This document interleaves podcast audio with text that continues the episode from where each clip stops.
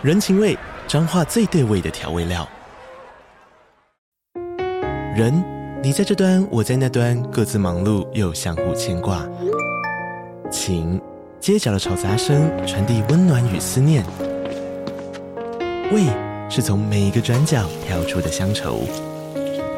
这里是彰化县政府 Pocket 节目《彰化早咖》，我是主持人内克。从彰化大小事各具特色到旅游攻略，透过轻松有趣的访谈，带着大家走进最在地的早咖。准备好了吗？彰化的故事，我们说给你听。以上为彰化县政府广告。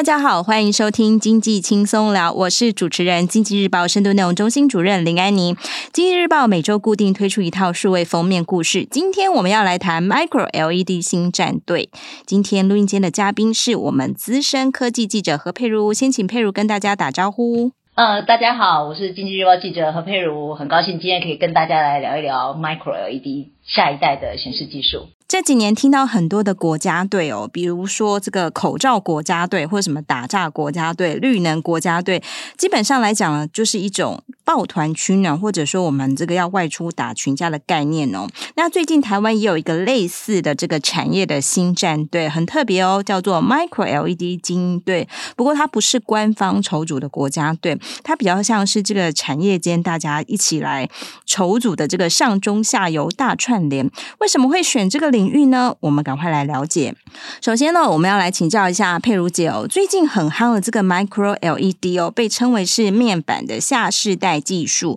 我们知道面板一直都是这个台湾还蛮强的项目哦，我们还有这个面板双虎哦。那要请教一下，到底这个 Micro LED 跟一般的 LCD 或者说这个 OLED 的面板有什么不一样？呃，好，这这谈到显示技术，一直是我们想想看，我们每一天。呃，你张开眼睛开始，你其实就会接触到很多很多的显示荧幕，像手机啦，然后你可能出门可能看到外面的看板啊，然后进到办公室，你又看到你的笔电，呃，可能回家的时候你又在看电视。其实我们每一天都在接触各式各样的显示器。那这显示器它这么多年来的发展，它其实它是一个很呃资本密集、技术密集的一个产业。那在前几年大概。呃，大家都很有有印象的话，大概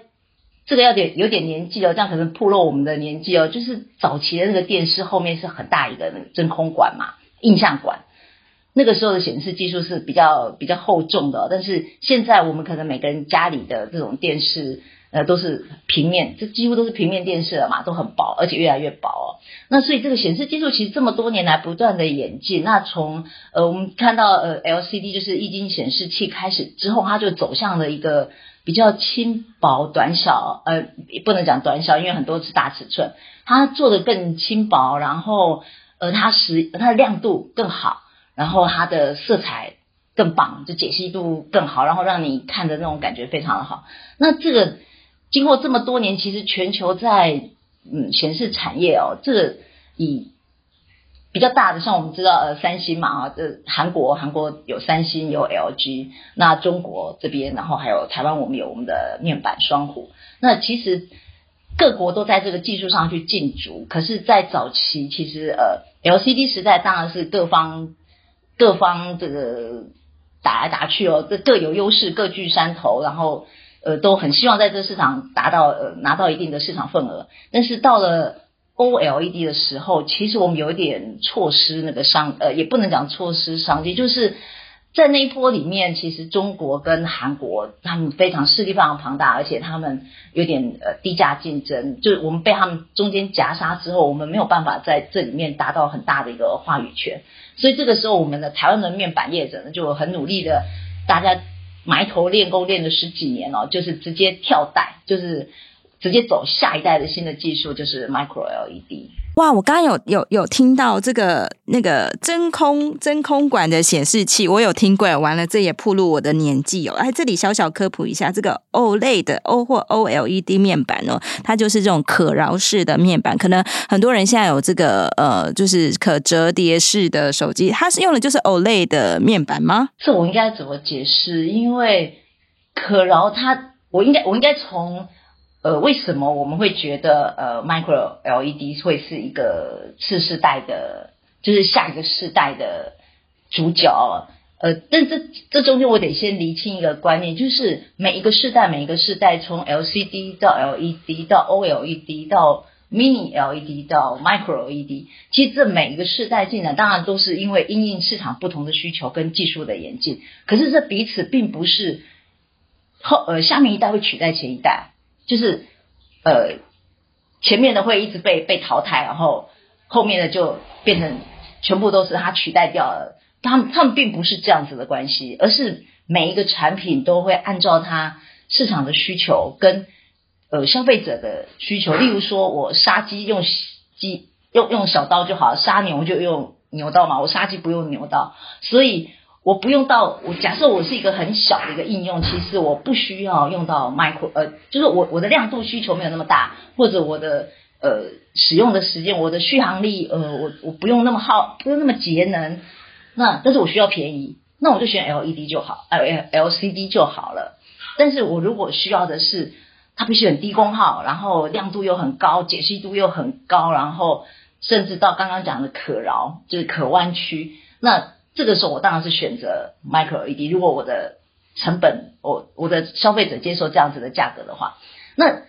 Micro LED 它可具备这种可挠的特色，是因为。它的精力非常非常的小，那你想想看，假设我们用一个比较大的颗粒，当我去折它的时候，它是不是很快就断掉了，或者就破裂？可是如果我的晶粒非常非常非常的小，甚至呃大概小于 Micro LED，大概小于我们的头发的直径哦，那么小，大概你的肉眼难辨哦。那这么小，它当你去折它，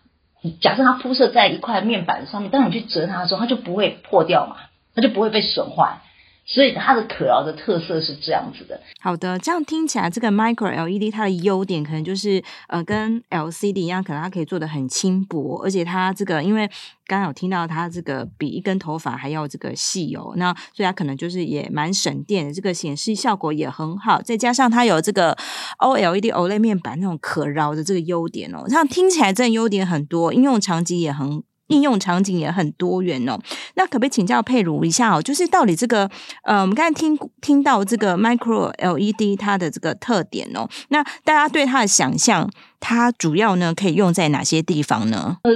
以面板显示器来说，我们刚刚讲到，我们每天一睁开眼睛都就是接触到各式各样的显示器哦，所以呃，当然它可以用在。大概你想象到的都可以用的，但是我们会把它用在最适合它的地方。那以现在它的技术来说，因为呃，你这所有的消费性产品，它能够成为主流，一定必须它有一定的成本的优势，在价格上必须是亲民的，必须是大家都可以接受的。所以其实以现在，因为呃 LCD 的量很大，所以它的成本、它的经济规模已经达成了嘛，所以它其实它的使用上是非常非常的广的。那 OLED 其实。呃，很多国家现在都都应该说还没有回本啊。当年他们投资的，呃，中国、韩国都是，他们可能当年投资了很多，然后现在开始就前几年量产之后，他们还在希望能够赚更多，还希望回本的时候。所以这为什么我们现在呃，台湾我们投入 Micro LED，就是我们等于没有前面的包袱，我们。因为我们急于要成为下一个世代的这个有话语权的人，所以我们更愿意去投资。呃，正因为它现在是成本高的，所以我即便它用途很多，可是现在大家在比较的时候，我们会去用在它比较有利基的市场。那一个就是超大尺寸，因为超大尺寸消费者可以接受很高的价格。所以其实前几年我在一些展览会场上面，我看到三星啊或者是 LG，他们就展出了非常大的大型。屏幕的这种 micro LED 的电视，那另外一个就是做很小。那为什么做很小？因为像手表，或者是呃，还有什么更小的，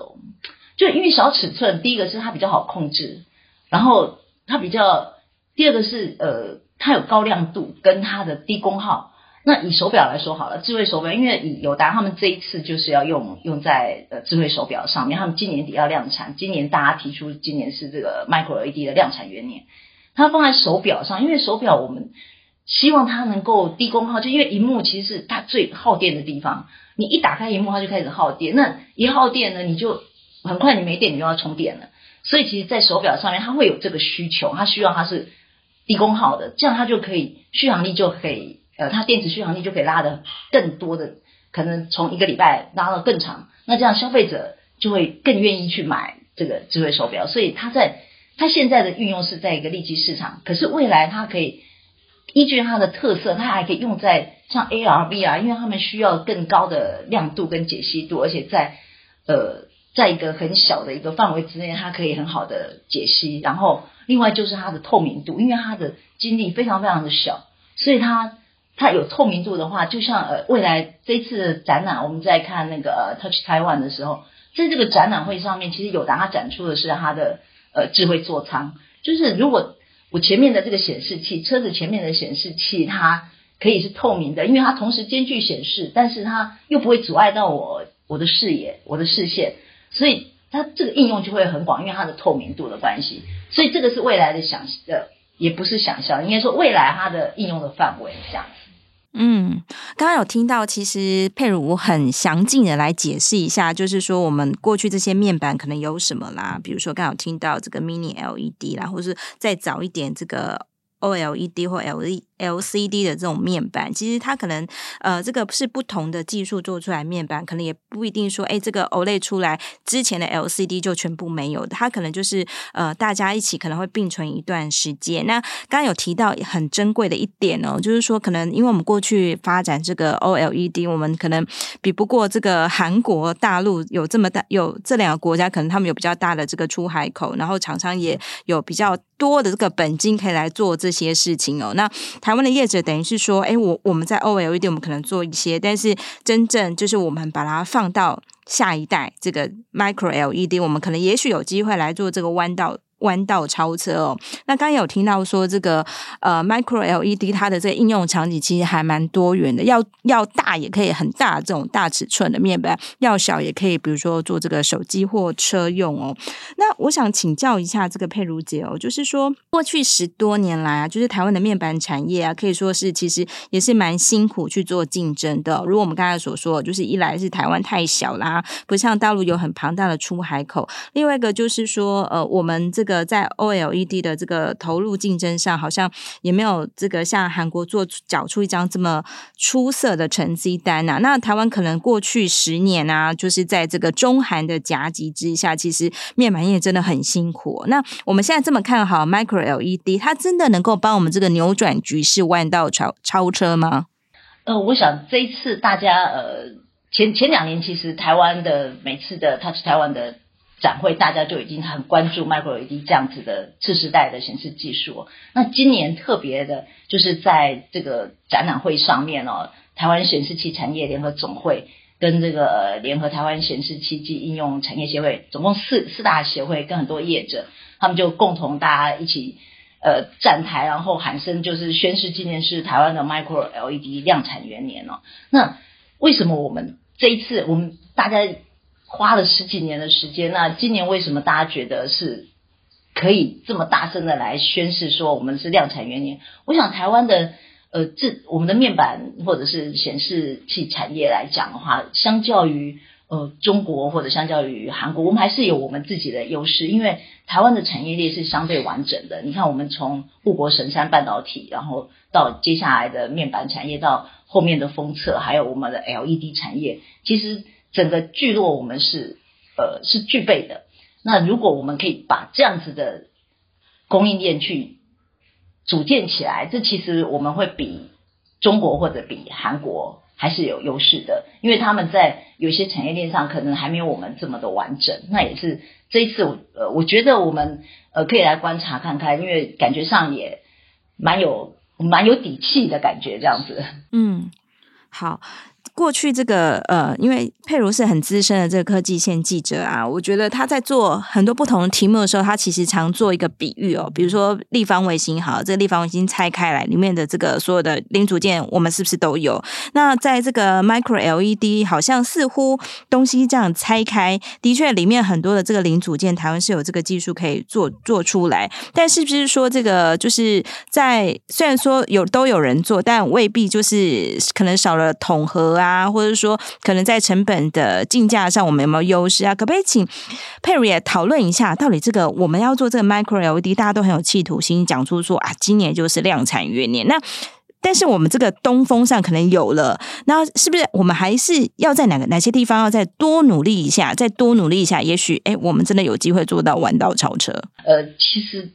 这个在我访问的过程当中啊，就是我当然觉得，哎，叶子这么喊出来，是不是就真的可以做得到？那其实我问了呃，就是呃，TrendForce 的光电及显示器研究处的研究副总范博玉，在他。呃，在他演讲里面，我也是事后赶快去问他说：“哎，量产元年，这到底只是画画而已，还是说，呃，真的可以这么做？”那他也提到说，其实台湾当然我们发展 Micro LED 最大的优势就是我们的供应链很集中。台湾在这么个小岛上面，我们有很完整的供应链，也就是 Micro LED 供应链的各个厂商拆开来，各个厂商我们都有。可是，呃，每一家都很散，所以现在业者的努力就是把。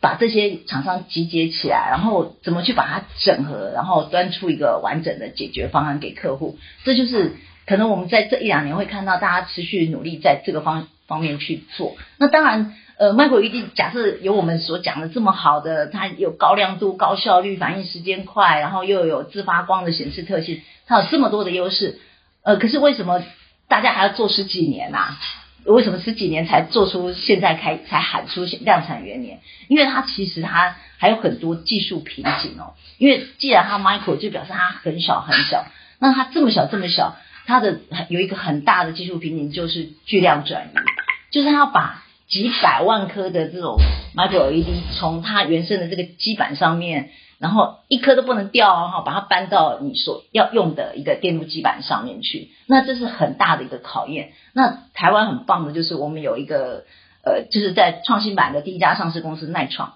耐创它就克服了这个巨量转移的技术瓶颈。那这个部分其实几乎是有点呃，最后那临门一脚，因为它这个技术突破了之后，其实我们这个整个产业链就会更加的完整。那当然，耐创本身它也是它背后的投资者，包括呃三星啊、友达啊、富彩，这些都是我们重量级的业者。但是这个范博玉先生副总啊，他还是特别提醒他说，技术瓶颈的突破，其实后面还会有很重要的是成本的考量。就你成本要到位啊，你成本如果还是很高的话，其实你说真的能够达到很大的量产，所以我觉得这还是有一段的，有一段路要继续努力的。嗯，这个价格呢，听说就是很多，比如说，其实像这个 Micro LED，韩国其实他们这个面板业者，像三星、LG，其实都有在做。那像我印象比较深刻的是，这个 LG，其实在今年的这个 CES 展上，它其实是有展出自己这样，也是一个这个非常 大尺寸的一个 Micro LED 的这个呃面板电视这样子。那所以其实。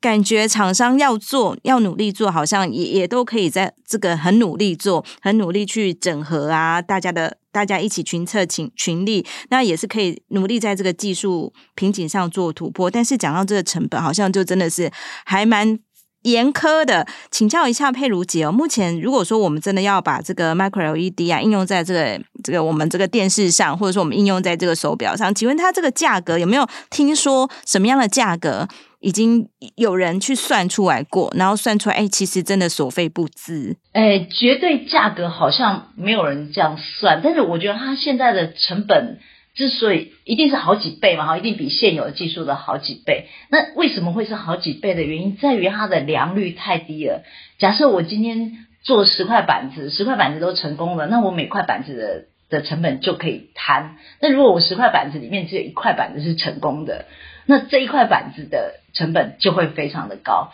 所以其实 Micro LED 是现在它的良率还太低，就是像我们刚刚讲的巨量巨量转移，当我再再把它搬过来的时候，如果每次搬每次都丢三落四的，那这块板就不能用了，然后就 waste 掉了嘛。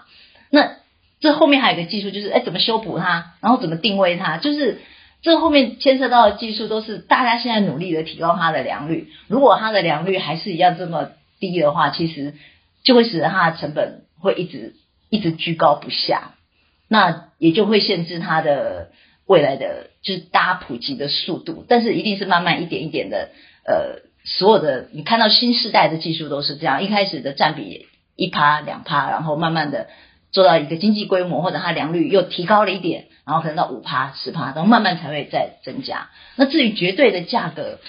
这好像还没有人这样比，那大概就是大家只能知道是好几倍。嗯，哇，这样听起来好几倍。假设我们现在买买一个这个。这个电视哦，因为我们家有这个小孩，小孩有时候呢，因为会争抢遥控器，结果一不小心呢，那遥控器呢，就是争抢的过程当中去打到那个面板面，就电视，然后电视就诶破了一角，破了一角，就整台这个面板就得换掉了，这样子。那这个如果要我去买一个高于现在五倍的这个电视哦，Micro LED 电视，哇，我真的可能得要非常这个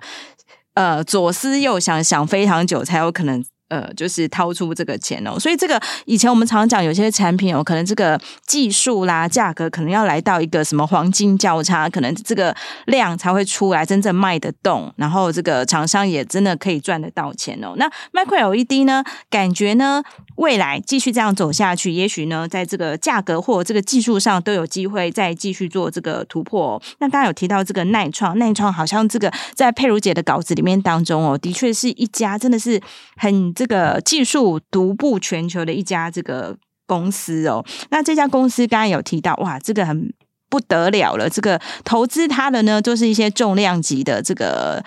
人哦，这业者呢，呃，不仅是这个我们的国内有投资业者，哎，三星好像也是他的投投资人这样子，所以是不是也代表说，其实三星他自己在做 Micro LED 这一块，他可能也有这个要布局到，所以他可能也会用到这个錼创的技术这样子。那当然，因为这个全球的技术，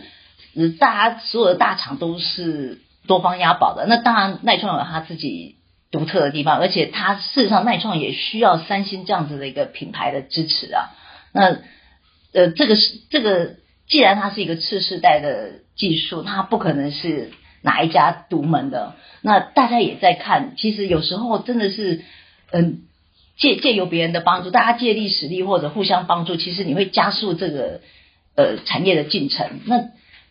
之后大家当然可以呃继续兄弟登山哦。那自己去找自己的大饼，但是在这个草创初期，其实看起来业界合作的这种味道还是有的。就是我们宁可先在技术上面去多做交流，然后希望把这市场先把它建立起来，然后先把这个供应链建起来。那以后后面的发展当然就大有可为。所以其实即便是耐创这样，它背后的股东其实 maybe 是在某些领域都是竞争对手，可是，在当大家在发展这样新的领域的时候，呃，我觉得是合作，那应该说竞合吧，大家既有竞争又合作的。可是我觉得，呃，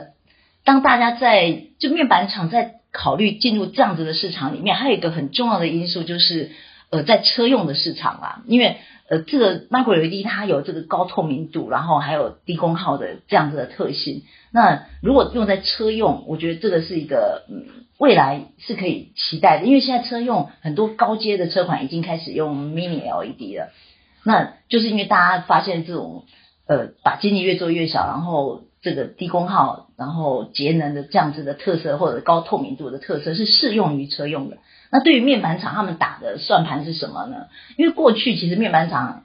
它有提供，像我们汽车，你开车你会看到很多的显示器嘛，现在车子里面显示器越来越多了。那在这显示器这么多里面，那过去车面板厂它不是自己交货给车厂，它是先交给 Tier One 的一线的系统整合厂，然后这系统整合厂它去组装成车厂要的模组，然后再或者一个系统它整合成一个一个整合产品，它把很多的零组件然后组合起来，然后交给车厂，然后所以其实这个面板厂它每次要卖东西给车厂的时候呢，它都得再透过一手。可是，如果因为这些 T 二 One，其实他们对于呃面板或者尤其这一次地缘政治，他们对半导体的掌握度，让车厂觉得，哎，这些 T 二 One 对这种很很电子、很跟资讯相关的部分哦，尤其是半导体啊、面板技术上，他们好像掌握度没有那么高。那这时候就创造了我们面板厂，他们有机会哦，去呃成为跳过这个 T 二 One，我自己就是 Tier One 去跟车车厂去对谈。因为他们掌握了这个技术，然后可以去跟车厂去讨论说，你们需要什么样子的东西。因为未来在自驾车的时候，除了有前座的这个呃前座的面板，其实后车厢，因为后是后座的人，副驾驶他们也，他们旁边也可能也多了很多的面板，因为后座人可能要呃玩游戏或者呃看影片，甚至可以上网啊，顺便在车上也可以购物啊。那这车上的显示器越来越多，所以这就创造了面板厂有机会成为 Tier One。那这我想也是面板厂他们这么积极的在 Micro LED 发展的一个原因之一。嗯，哇，这样听起来就是这个一个新的划时代的一个新的技术，它可能诞生一些新的产品。那这些新的产品呢，可能就是会有一些新的竞争者去杀到别人的这个原本的那一条路径上。比如说，这个台湾的这个面板业者居然有机会去做到这个车商里面自己来做贴网，哇，这个可能在以前是非常这个匪夷所思的哦。那接下来呢，我想要再问一下，就是说在科技市场上，很多人都喜欢看这个苹果的风向。球，因为觉得哇，苹果因为大家太喜欢，也这个使用率普及率也很高，就是大家都都在看这个苹果啊，它有没有坐车？诶，它有没有做什么？它有没有做什么？那听说这个最近有的有个这个声音跟传言哦，就是说这个苹果也要采用这个 Micro LED 的，那它是要用在哪里呢？那这个我们要怎么来解读这个消息呢？苹果要采用 Micro LED 了？啊，你讲的没错，大家在。采用一些新的技术或者采用新的商品之前，大家苹果真的是大家动见观瞻哦，这马首是瞻的一个公司哦。那以最近就呃，其实苹果它跨入 Micro LED，应该说他在研究 Micro LED 已经蛮久了。他在十年前他就已经呃投资一家新创公司，在专门在做 Micro LED。那现在我从外电上来看哦，目前。看起来苹果可最快可能会在二零二四年底，就明年底哦，他就会把 Micro LED 的这个显示器导入自家的产品。那首款这个搭载 Micro LED 显示器的产品哦，很可能就是 Apple Watch Ultra，就是高阶的这个苹果表啊。那为什么呢？其实呃，因为手表它本身需要更高的亮度，还有苹果现在很多呃用 Apple Watch 的人，那、啊、你应该也也是对，最近最近嗯。其实就过去我们戴手表的一个经验来看，其实你可能一年两年你都不用换电池哎，就是很多人戴手表就觉得为为什么要一直在充电呃一直在换电池？没有嘛，我们过去手表的使用的一个习惯是很久你才换一次电池。那包括你现在在戴这个智慧手表的时候，我们也希望久一点再充电嘛。那所以这苹果对于苹果来说，这是一个很大的诱因，就是可以。延续它电池的续航力，这所以也就是我们现在看到 Micro LED 可能最快会使用在呃 Apple Watch Ultra 这个部分。那我们以呃苹果哈，它在采用过去以它采用这个 OLED 为例哦。就是不管是呃 Apple Watch 或者是 iPhone，然后跟明年新版的 iPad 都会导入 OLED，也就是说，当苹果它选择新的技术或者新的显示技术的时候，它可能需要很长很长的时间去研究、优化、测试，然后到最后才量产。可是它一旦导入之后，在它的各项产品，它就会陆续去采用。所以一旦苹果开始采用 Micro LED，我们可以想象，在 Micro 的其他的产呃，在 Apple。接下来的新的产品里面都有机会导入，而苹果又是引领我们消费性电子产业的这么一个呃风向球，就是只要苹果开始用，几乎它就会成为潮流，那大家就会一路用下，就大家一窝蜂的也就完全的往这个方向走，这个风向很明显。所以如果苹果真的采用了 Micro LED，如果连苹果都看好的话，那这个市场几乎是很有点苹果挂保证的感觉哦，那。当然就会让大家更加看好 Micro LED 这样子的市场的发展。嗯，这样听起来，这个苹果真的很像是，如果我们讲 YouTube，它就里面当中这个大 V，超级能够带货的这个大 V 哦。一旦它这个使用了这个 Micro LED 呢，不仅这个果粉呢就是很买单，连苹果的竞品呢，跟它一起竞争的人呢，大家也都会采用。所以哇，这。简直就是对这个做 micro LED 的人来讲是一大福音啊！那其实我们一开始有提到这个 micro LED 国家队，不过他们不叫国家队，他们叫自己是精英对。那他其实也不是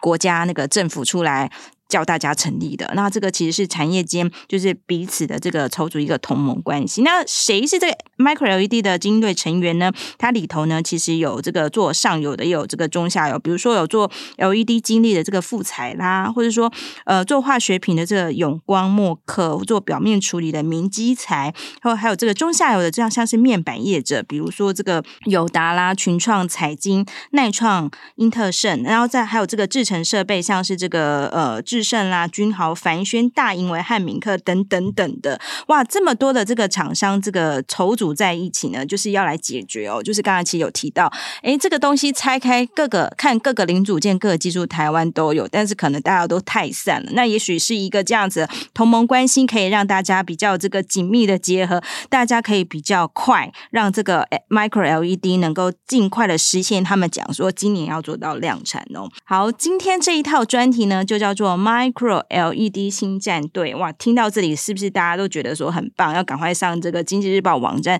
来点选。我们就在那个 Searching Bar，在这个搜寻呢，我们就直接输入 Micro LED 新战队，您就可以看到这一套精彩的这个 Cover Story 了。就刚刚讲到战队哦，其实很多的台面上的战队，因为都是光鲜亮丽，大家看到这个战队就就会觉得呃。很多是耳熟能详的哦，你说友达、群创这些都是耳熟能详。那其实我觉得在这个战队里面有，呃，我们讲是默默这个幕后英雄，其实设备业者，因为设备业者其实他在呃以以前几个世代的发展的时候，大这些世代都是呃韩国啊、日本厂他们定出规格，然后他们自己国家的设备厂就跟着配合去发展。其实跟跟半导体产业一样，设备产设备其实也是很重要的，因为他们真真是。背后的幕后英雄哦，那过去其实设备厂，因为每每次我们在跟他竞争的时候，我们都已经落后。等到我我们自己的设备厂要来做的时候，不管是面板厂或者设备厂来做的时候，我们都已经落后人家一两个世代，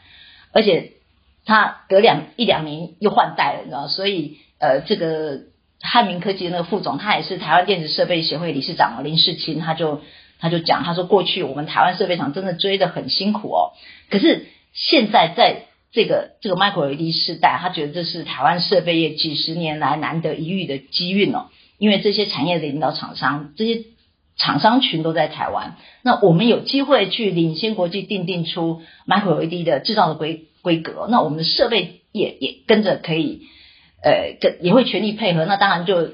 跟着去抢这样子的商机。那目前。呃，大家一直在喊 Micro LED 设备的国产化，我觉得这一块也是可以大家后面去来呃慢慢观察，因为如果连设备我们都可以掌握的话，那这个商机就就更完整了，就是上中下游其实我们都会很完整的去掌握它，甚至呃以后我们要进军国际市场，我们也相对会有优势。嗯，这个原来这个讲的这个 Micro LED 连这这个做这个制程设备的厂商都。兴奋了起来，代表说，哎，这个可能这个大家其实是蛮有这个成就感，在做跟自信心在做这些事情的。像像刚才佩如有提到说，哦，以前我们这个因为呃面板在跟这个韩国做竞争或跟大陆做竞争的时候，可能韩国因为他们可能这个迭代这个这件事情可能做得还蛮快的，然后我们就很辛苦的追赶，让我们面板业真真的很辛苦，在后面这样追赶。那对设备厂商来讲，他们要开始做的时候呢，其实面板已经落后，自己的面板已经落后一一两个世代，